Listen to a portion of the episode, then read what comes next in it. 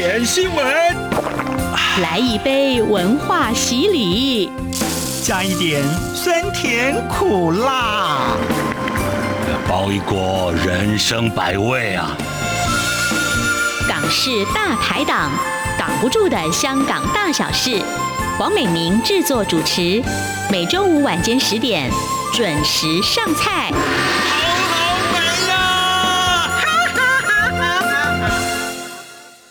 听众朋友们，大家晚安，欢迎收听今天的港式大排档节目，我是美玲。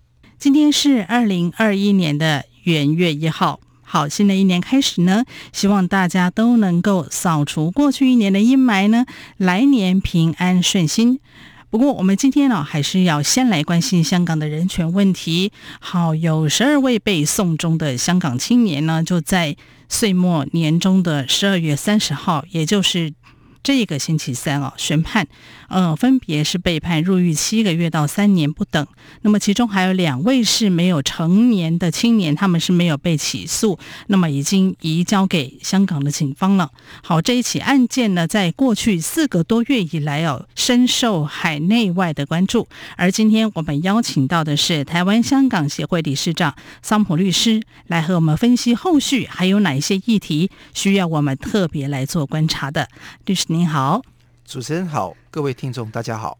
是律师，我们先来看这十二位青年哦。那么从他们一个判决的刑期来看哦，当然有两位是被判的比较重哦，就是邓其然，呃，他是判监三年，还有乔应瑜，他是两年，而其他的八个人哦，也因为这个所谓的。偷越边境罪哦，就是被判了七个月。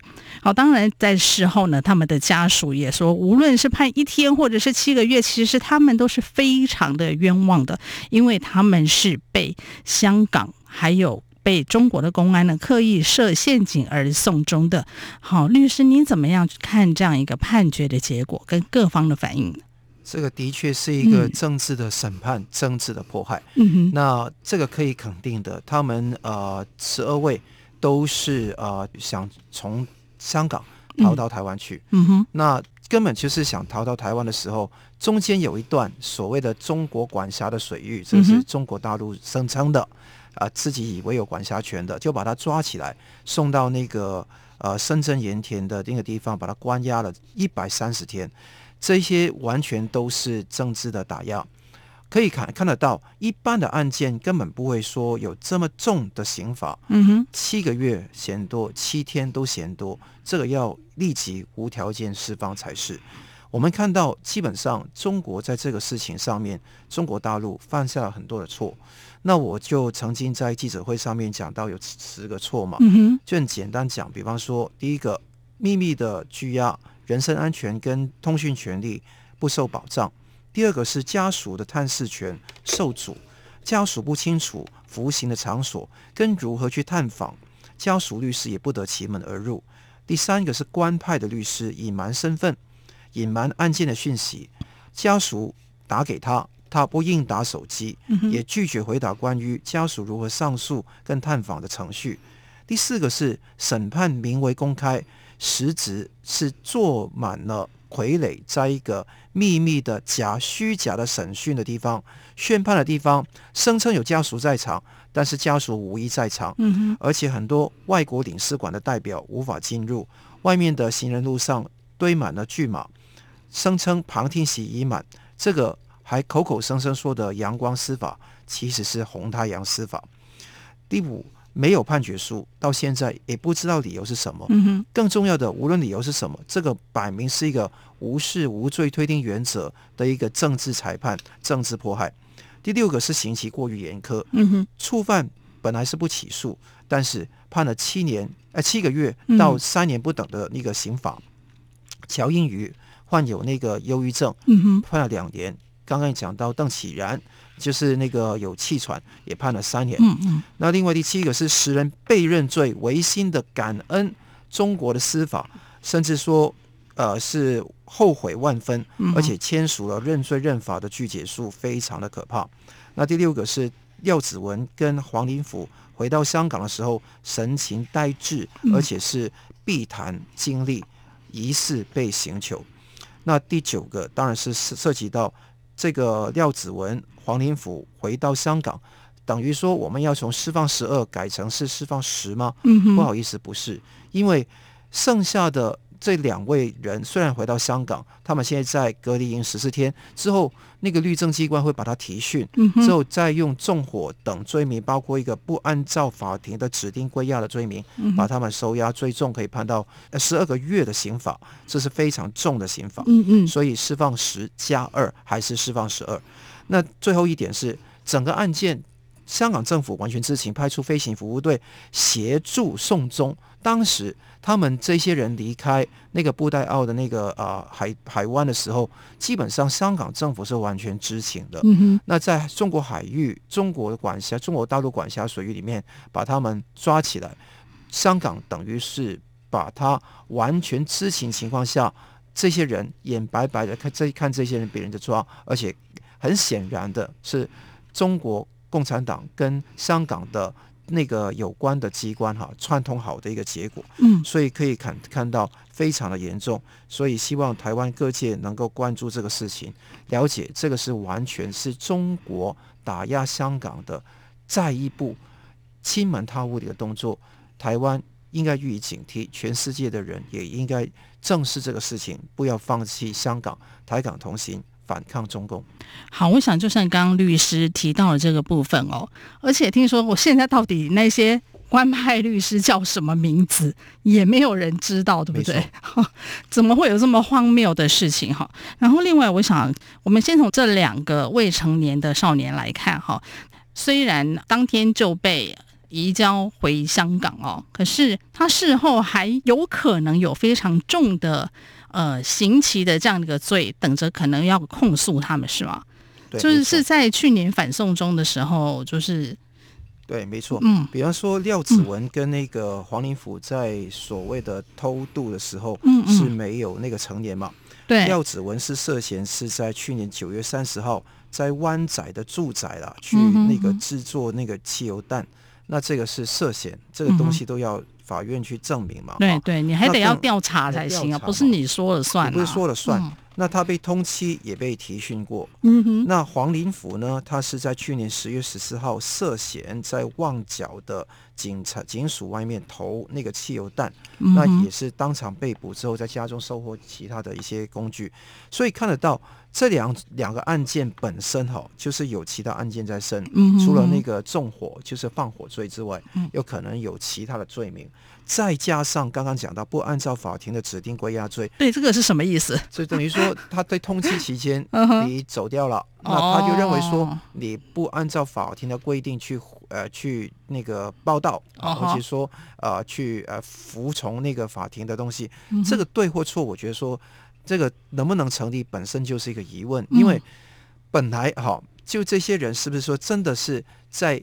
那个要归押的期间是什么时候？这是关键嘛？所以这个地方要法医庭去证明。对、嗯，但肯定的是，这些人所这个蒙受的灾难可能会更加深重。嗯哼。大家看到邓启然跟乔英宇三年两年，对，但是这两位未成年人可能承受的刑罚在香港会非常大。嗯，尤其你看到香港的司法已经崩坏到什么地步？嗯哼，他们回去的时候，就回到香港去的时候，嗯，他们的律师。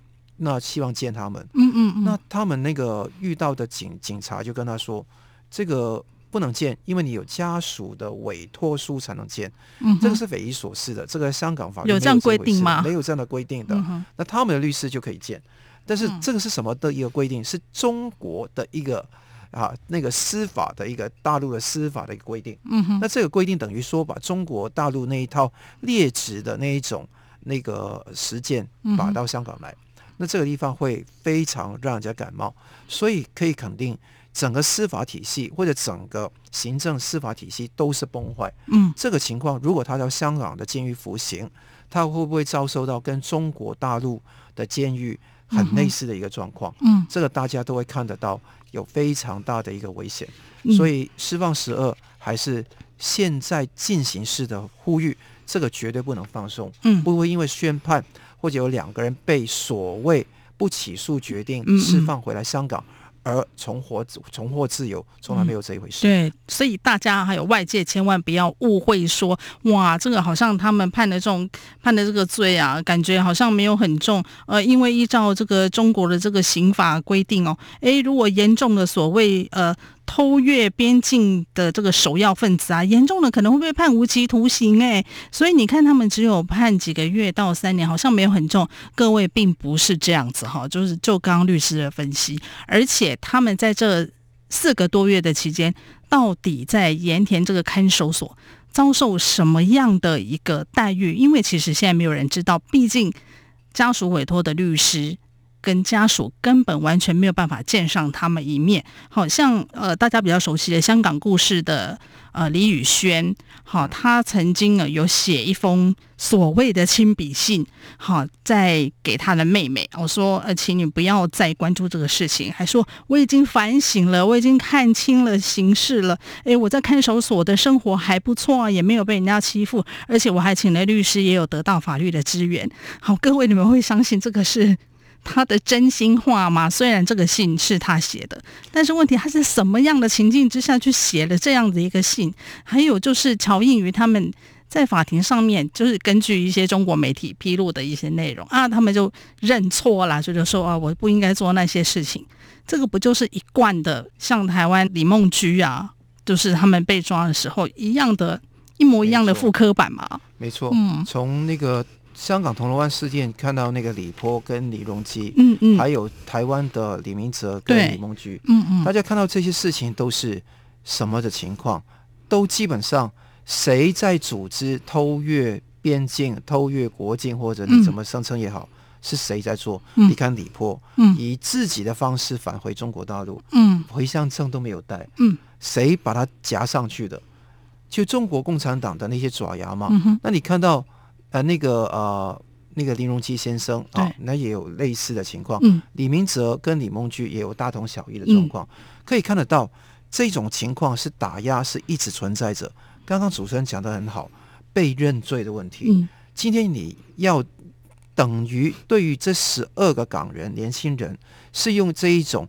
呃，组织他们写信写到满意才可以寄出去的这种信，嗯嗯、这个绝对不能可能是他的真心话。嗯、用常识不需要很高等的学问，用常识来想想看，一个被关押这么久的人，一个反抗中共暴政这么久，在香港在街头抗争的人，怎么可能写出这样的话？嗯、除非他承受极大的压力。嗯、也看看廖子文、黄林甫回来，神情呆滞，嗯、而且避谈经历。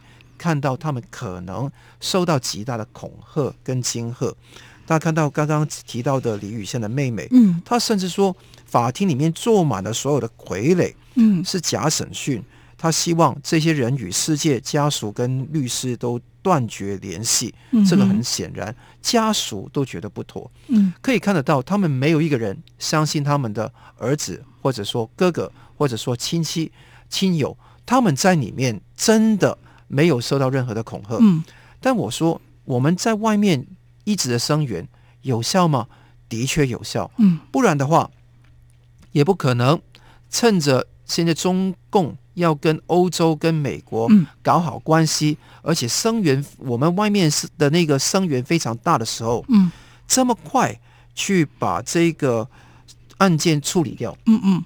你看看余文生律师，嗯、一两年都没有开庭的，对对，嗯。但是为什么这个庭要赶快开？因为他要跟美国跟欧洲做一些交易嘛。嗯哼。那这个地方为什么要再这样做？因为我们全球有良心的人，无论是从香港来的人、台湾来的人，嗯、或者说各地的华人都在声援这个十二、嗯、释放十二，义无反顾。嗯。正因为这个声音，让他们在监狱里面没有遭受到一种呢。非常惨惨不人道的那一种呃刑法，嗯、也很快得以一个判决出来。那这个地方有这样的一个处理，还是需要持续，因为他们还没有被释放，我们继续努力。没错，他们接下来在中国的监狱里面，到底有可能会遭受什么样的待遇？老实说，我们嗯，不敢想象了哈。好，那节目进行到这边呢，我们先休息片刻呢。广告之后，我们再继续回到节目当中的现场，再请我们今天的来宾，台湾香港协会理事长桑普律师来为我们解析，要怎么样来看这十二位港青被判刑之后的后续情势发展。无限的爱向全世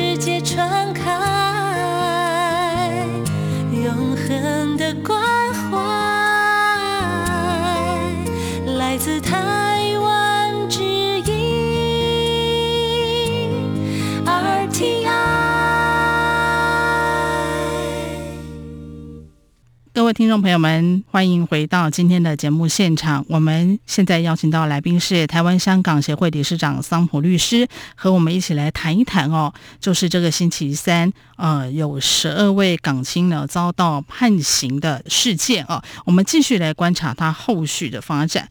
好，律师，我想哦，就是在这个事件当中，有一个蛮值得关注的事情，就是。这几个港人被视为是呃受他人组织教唆的这个从犯，然后也有蛮多的这个媒体哦，就是中国的这个媒体也有提到说，诶，他们在这个偷渡的期间啊，其实有跟所谓的上家，就是上面的上家庭的家上家来商议偷渡计划。好，这个上家到底是谁啊？这是什么样的组织？其实，在所有的报道里面都没有交代。这有没有可能在暗示有其他的人可能又要被抓？只要说他就是这个所谓的上家，这个安排他们偷渡的组织，有没有这样的可能性？我觉得这个可能是一个过去进行时啊，就继续过去，有可能是现在进行时，这些上家有可能一个一个。可能被通缉，也有可能被冻结户口等等。嗯、那这个情况怎么样？具体我不太掌握。对，因为他也没有披露啊。那也没有那个真正的披露。嗯。而且更重要的，他是用新华社发一个稿来讲这个事。嗯嗯。这个绝对不是一个判决嘛？大家没有看过判决书，刚刚讲过。没有人知道里面写什么啊？对。所以这个非常让人揪心的一个事情是。嗯究竟上家是谁？嗯，这个杀一个杀鸡儆猴的作用，一个寒蝉的效应，嗯，就等于说把邓启然跟那个乔应宇判了最重的两个人，嗯，视为从犯，对，因为法律上有所谓从犯跟主犯嘛，嗯嗯嗯，那从犯是说受到人家的支配，受到人家的指示而去组织别人去偷越边境，对，就是这个呃邓启然跟野乔映瑜，那谁是他们上家呢？嗯哼，那这个是。不可思议，所以这个地方既然没有讲清楚，就等于当年很多，比如梁振英或林郑月娥说有外国势力在那边挑拨一样。嗯嗯、这个上家是外国势力吗？嗯、还是香港人？还是什么样的人？不清楚。嗯、所以这个情况会引起一个恐慌，会不会被罗织罪名说这个是上家啊？嗯、这个是一个一点。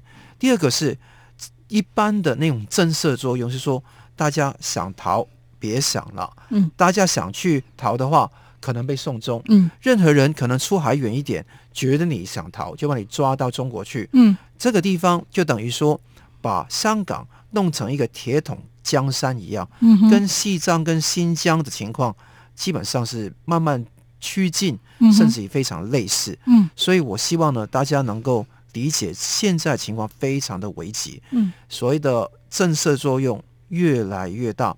而且我看到有很多那些香港的呃知名的人士，也是抗争非常知名的人士，嗯、现在一个一个都在监狱里面。对，你从黄之锋到林朗彦到那个周庭，到现在都不知道今天好，或者说呃这个情况会怎么样的一个黎智英。对、嗯，大家知道他们的情况会怎么样呢？会抓放抓放之间会怎么样去处理？告完一条罪名可以告另外一条罪名，而且。更重要的，他们的罪包括了什么？国安法的罪名。嗯哼。那港版国安法从那个二零二零年的六月三十号立法以来，嗯，基本上都是全速推动，有几十个个案都被控告这个违反国安法。嗯哼。违反国安法有一个尚方宝剑，就是可以送终啊。嗯，好可怕。所以今天就非常可怕。啊、嗯。那那十二港人就是在过程中经过。那个解放军管辖的水域，是中国水警管辖的水域，把他抓去嘛？对。那如果人都还是在香港，嗯，把他抓去，就好像李波的那个情况，铜锣湾书店那个事情的话，嗯、非常的让人家感到悲凉。嗯、因为黎智英先生如果再度在监狱里面，如果有一天在饥饿监狱里面，他会怎么样去那个呃那个面对他的人生？嗯、会不会说？好像外面共产党组织一个舆论啊，嗯、哼就说必须要把黎智英先生去送终，嗯，有这样的舆论出来。对，对我觉得这个事情是非常可怕的。嗯，就是说你今天为共产党政权来当敲边敲敲边鼓，而且这个黄之锋、周婷等人，嗯，会不会在出狱之后再加控别的罪名？嗯哼，就是一层一层、一波一波的。这样子去加，如果加的是国安法的罪名，包括分裂、勾结、恐怖跟那个所谓的煽动、颠覆等等，嗯、这一些如果把它加到他的帽，这个用个帽子套到他的头上来，这个地方人人自危。嗯、我可以肯定告诉各位，所有在香港以外，在比方说。直言去批评这些暴政的人，嗯、又可能被安上这个罪名，嗯、随时都可以。错因为这个《港版国安法》是针对全世界都适用的，嗯、而且解释权只有在人大常委会。嗯、所以，比方说我们的节目，所有的人讲这个题目，嗯、都可以把它这样的定性。对，这个地方怕吗？嗯，这个地方不怕，嗯，不需要惧怕，因为很简单，我们讲的是真心的说话，嗯，所以更加不用惧怕。我们很简单，这个事情必须要。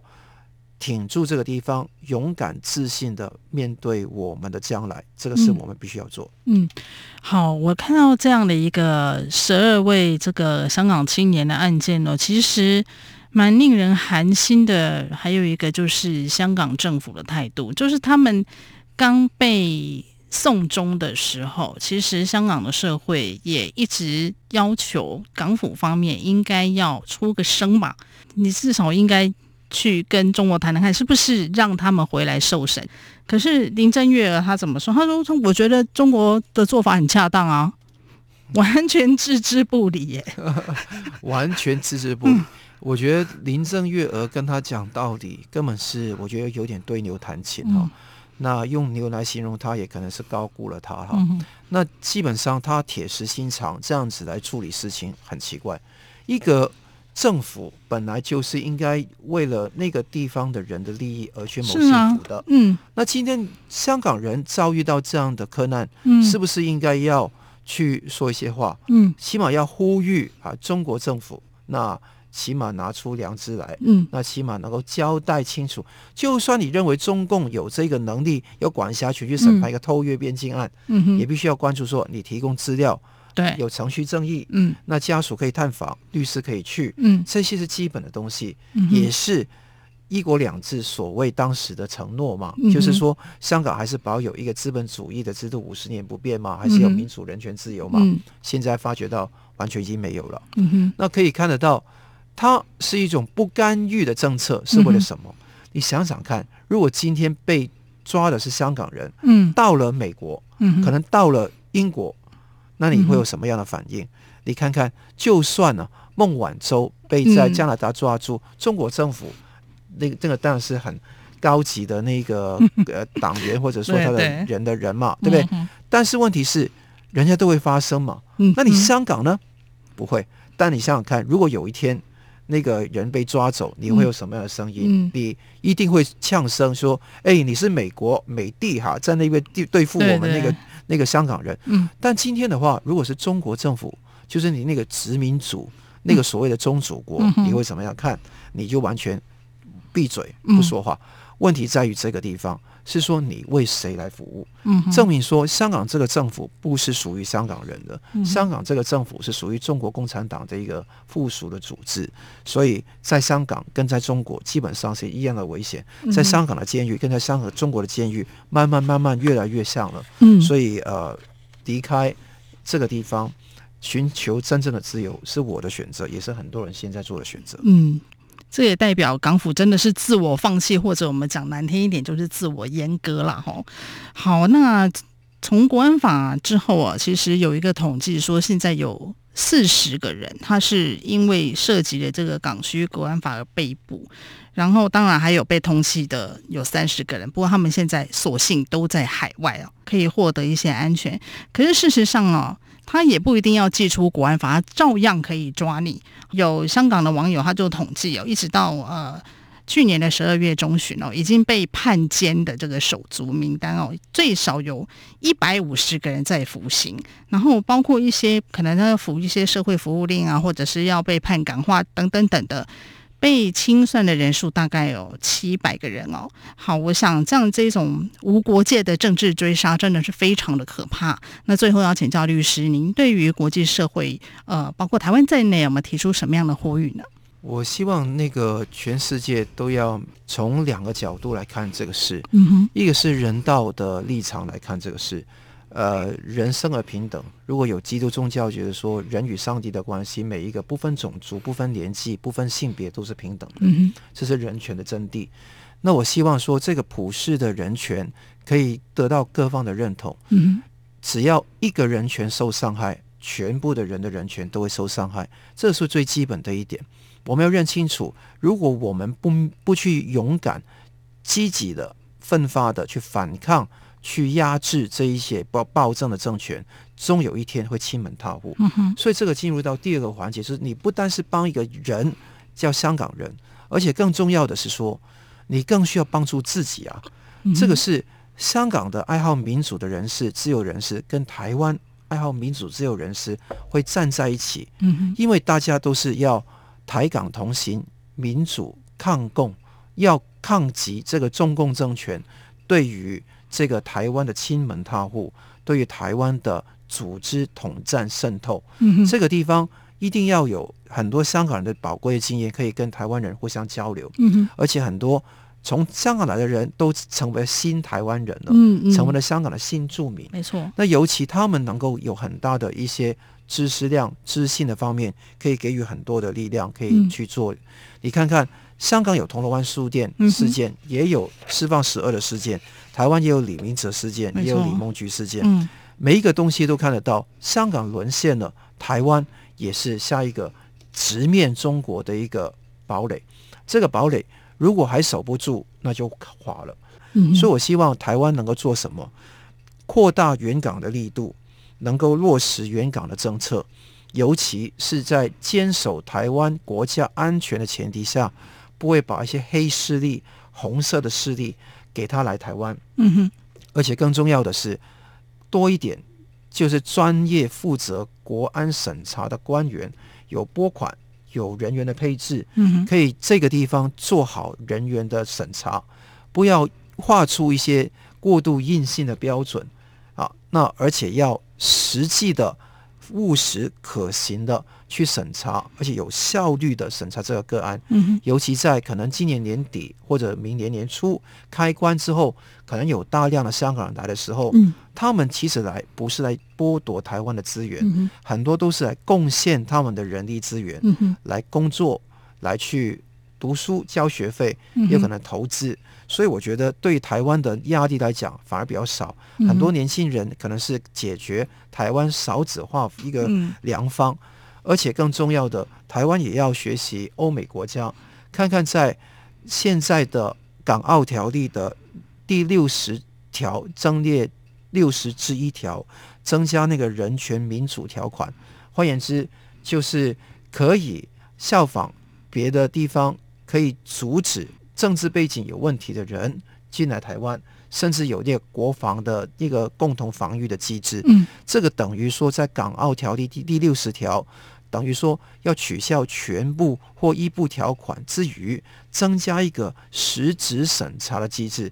比方说，陆委会是不是需要每一年有一个报告交给立法院？嗯，那效仿那个英国或者美国的方式，由国会来进行一个监督。嗯，那这些方法我们都是在很多民间团体。还有我们之间都互相协作呀，研拟当中、嗯，这个地方也是一个相当重要的地方。